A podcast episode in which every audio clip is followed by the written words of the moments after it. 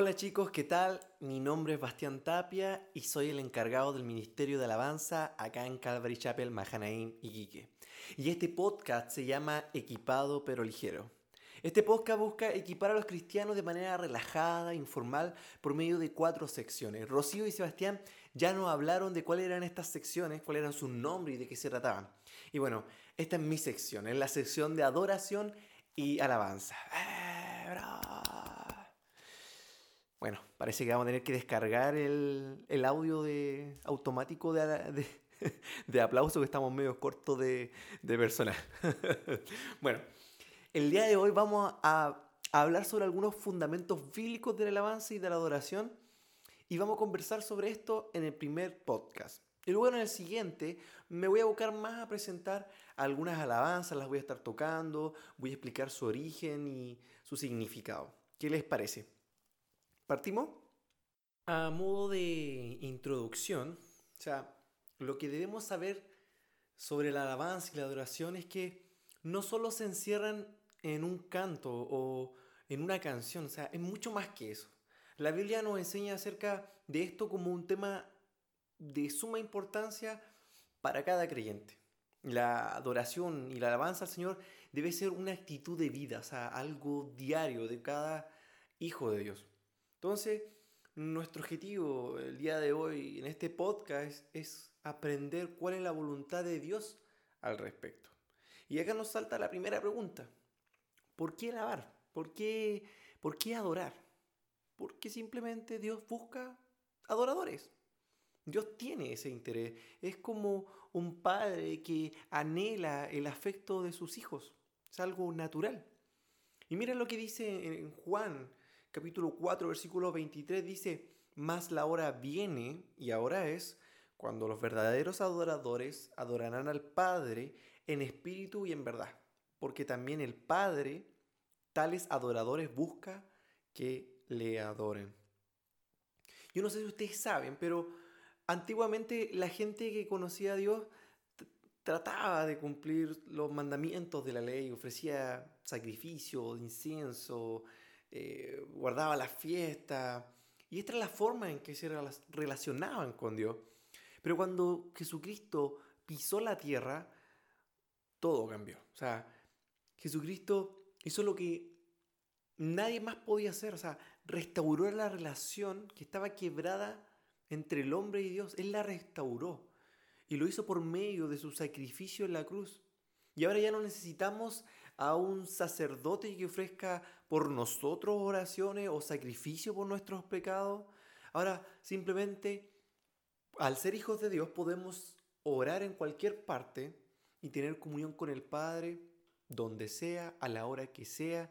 Eso es algo tremendo. Y mira, esto no termina aquí. O sea, cuando Jesucristo resucitó, antes de partir al cielo, le dijo a sus discípulos que dejaría a un ayudador que se llama el Espíritu Santo. Es el, el Espíritu de Dios viviendo en la vida de los cristianos para ayudarnos, para guiarnos y para revelarnos cuál es su voluntad y también su corazón. Entonces, por lo tanto, por medio del Espíritu Santo podemos entender cuál es la forma en que Dios se agrada que le adoremos, que es con nuestro espíritu y con entendimiento, o sea, con verdad, con su palabra. Y aquí nos salta la primera pregunta, o sea, ¿eres tú un adorador? En Mateo 6, versículo 33 dice que debemos buscar primeramente el reino de Dios y su justicia y que todas las cosas serán añadidas. Si nosotros nos mantenemos buscando las cosas de Dios, nos vamos a encontrar que Dios desea que le adoren. Pero a la vez no tienes que preocuparte tanto porque Él te va a enseñar a cómo hacerlo. Así que tranquilo, no te preocupes por eso. Si eres un cristiano, tienes al Espíritu Santo para que te guíe. Y una de las primeras cosas que te muestra es que Jesús merece nuestra adoración. Hay una historia que, que es bien particular y nos habla de esto, que está en Lucas capítulo 17, versículo 11, donde diez leprosos fueron sanados, pero que solo uno se devolvió a agradecerle a Jesús. Ahora, si tú buscas en la Biblia, Jesús nunca impidió que le adorasen. muchos versículos que hablan esto. Basta con que tú leas, abras tu Biblia en el Nuevo Testamento, en, en Mateo, que el primer evangelio ya te habla en el capítulo 2, en el 8, en el 14, en el 15, en el 18, en el 28 sobre esto, que Jesús no impidió que le adorasen. Otra cosa que debemos saber sobre la adoración y la alabanza es que es un mandamiento y se puede desarrollar a través de un ministerio.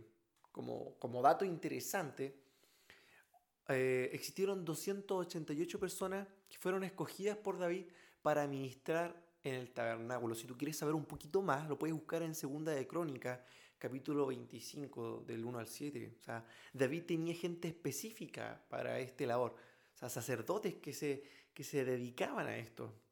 Pero mira lo que pasa. Los, los creyentes del Nuevo Testamento, o sea, después de que, de que, de que Jesucristo murió y resucitó por nosotros, el, el Nuevo Testamento dice que nosotros somos llamados sacerdotes. Y la Biblia nos manda más de 300 veces que le cantemos. Búscalo en 1 de Pedro 2.4. O sea, David fue llamado siervo de Dios, un hombre tras el corazón de Dios. Su característica principal es que alababa a Dios durante sus problemas. Él fue llamado delante de la presencia de Saúl incluso para ministrar al Señor y librar al rey de un espíritu maligno como lo dice en 1 Samuel capítulo 16, del 14 al 23. ¿Por qué?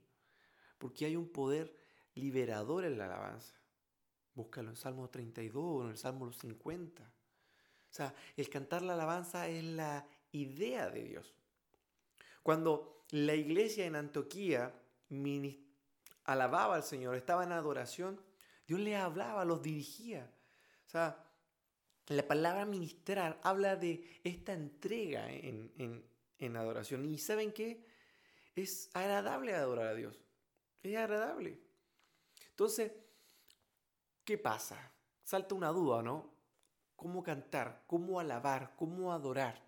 Bueno, lo primero que, que debemos hacer o entender es que cuando nosotros cantamos, cuando nosotros alabamos, cuando nosotros adoramos, tiene que ser con todo nuestro ser.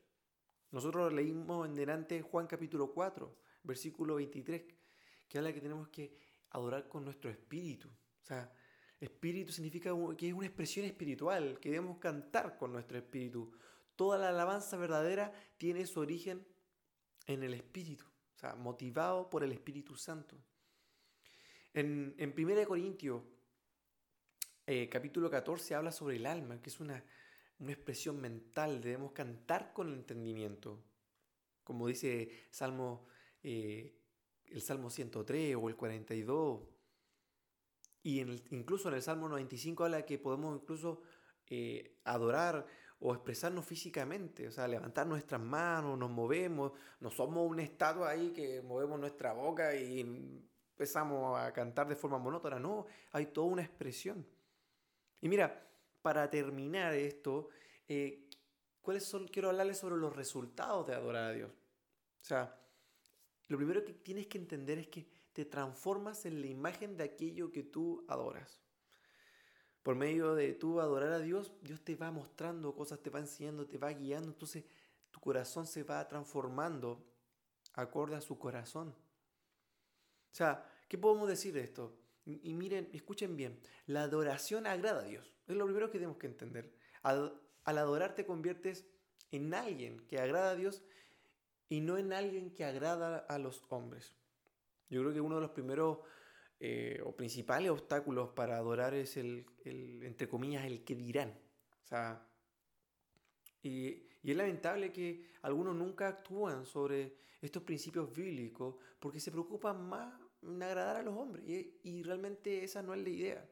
O sea, de hecho, es un mandamiento en hacerlo, pero Dios te quiere mostrar cuáles son las bendiciones de hacerlo. ¿Por qué? Porque la adoración trae liberación. O sea, recuerden lo que, lo que pasaba con David. David tocaba su arpa y dice que Saúl fue liberado.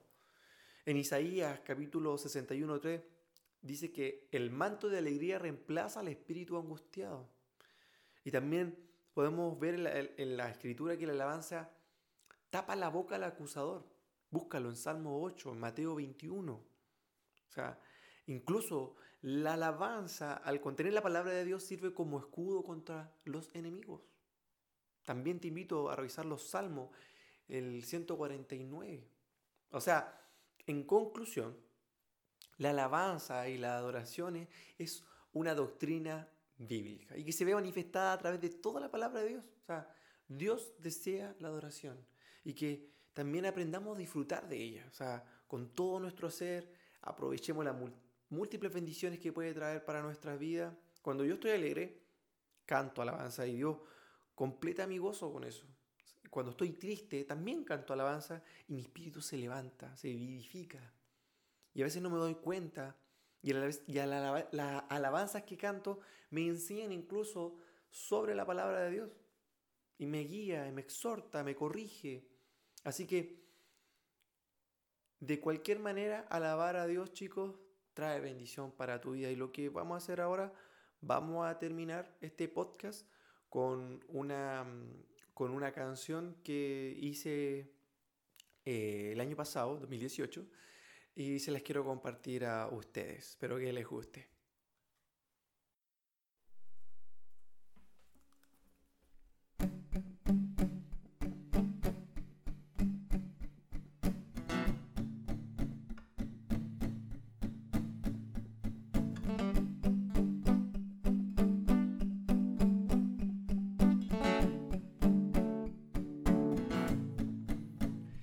Jesús, eres mi Dios, tu amor me cautivó, no puedo esconderme de tu voz que aún me salva. De prisiones, angustia y de dolor, no tengo palabras para dar gratitud.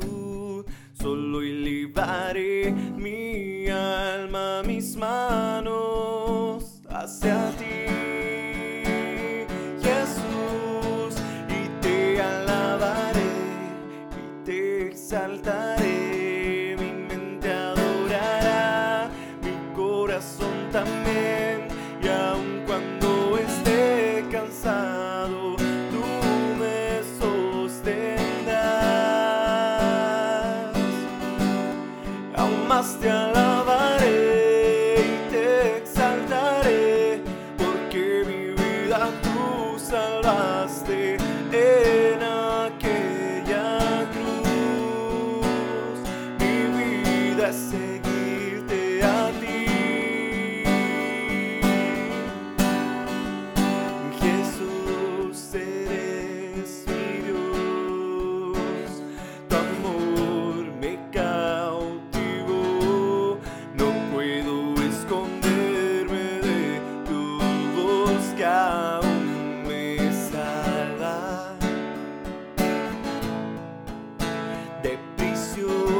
angustia y de dolor. No tengo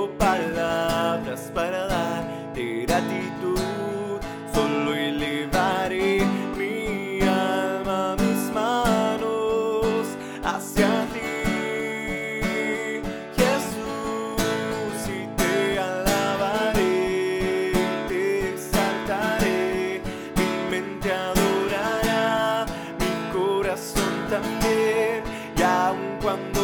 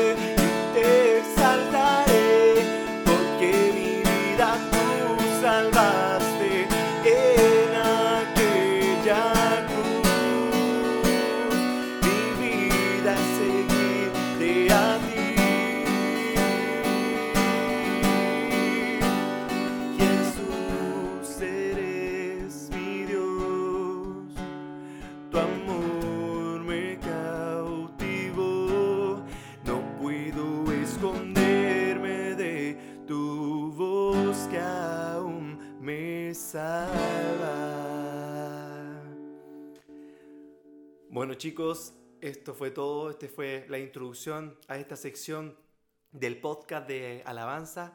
Espero que les haya gustado, nos vemos en el siguiente programa. Chao, chao.